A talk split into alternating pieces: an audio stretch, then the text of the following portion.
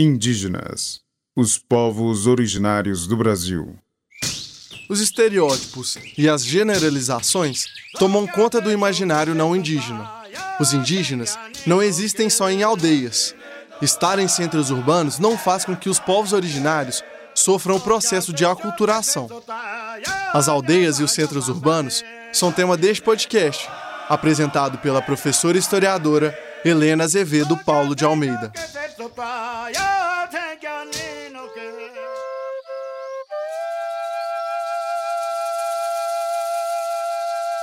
Me parece cada vez mais essencial debatermos sobre o contexto da pluralidade cultural que diz respeito aos indígenas.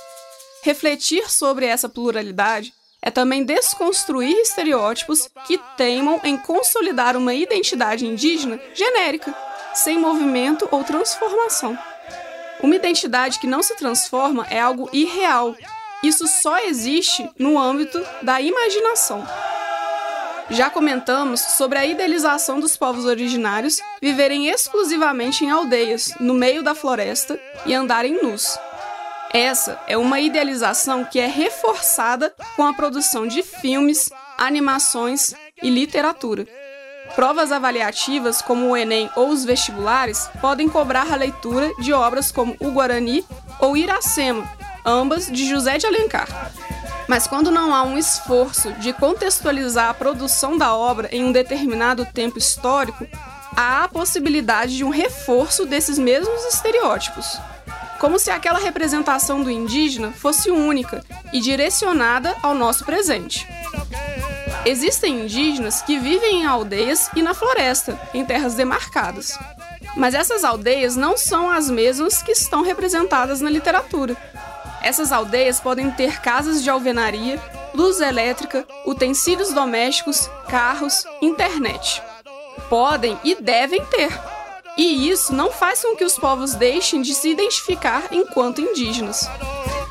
Mas ao mesmo tempo que as aldeias podem ter esses itens que enumeramos, elas também sofrem com a falta de estrutura que muitas vezes existem devido ao pequeno espaço demarcado.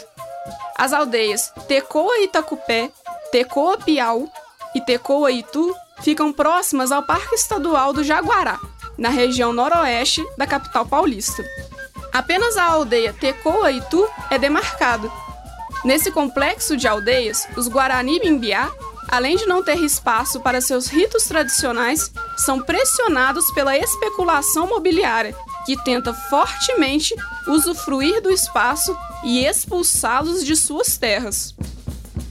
Infelizmente, essa situação não é uma exceção. Para os indígenas que vivem nas cidades, a situação, apesar de diferente, não deixa de ser instável. O primeiro problema, apesar de não ser o único, é o preconceito que sofrem. Por estarem nas cidades, os não indígenas não os reconhecem enquanto pertencentes aos povos originários e dizem que esses indivíduos estão aculturados e que não são mais indígenas.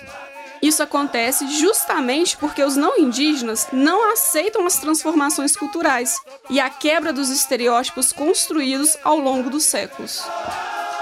É por isso que organizações como a Associação dos Povos Indígenas de Belo Horizonte e região metropolitana são tão importantes. Essas organizações se tornam espaço para a união e consolidação das reivindicações indígenas nos espaços urbanos.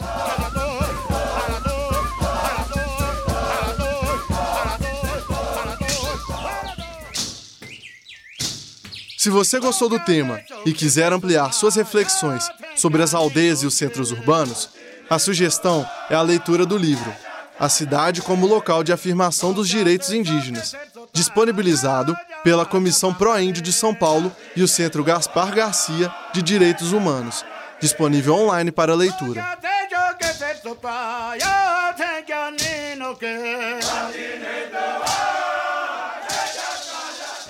Indígenas os povos originários do Brasil.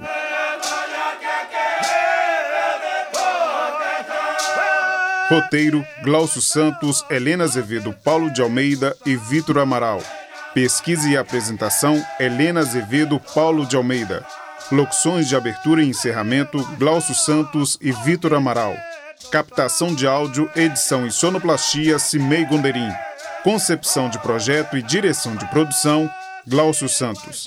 Apoio Grupo Cultural Wale Funiô, Jacildo Ribeiro, Carla Landim, Povo Paiaiá, Ademário Ribeiro, Danilo Nonato e Rômulo Ferreira. Produção geral Central de Comunicação Pública Educativa Rádio FOP 106.3 FM. Realização Universidade Federal de Ouro Preto.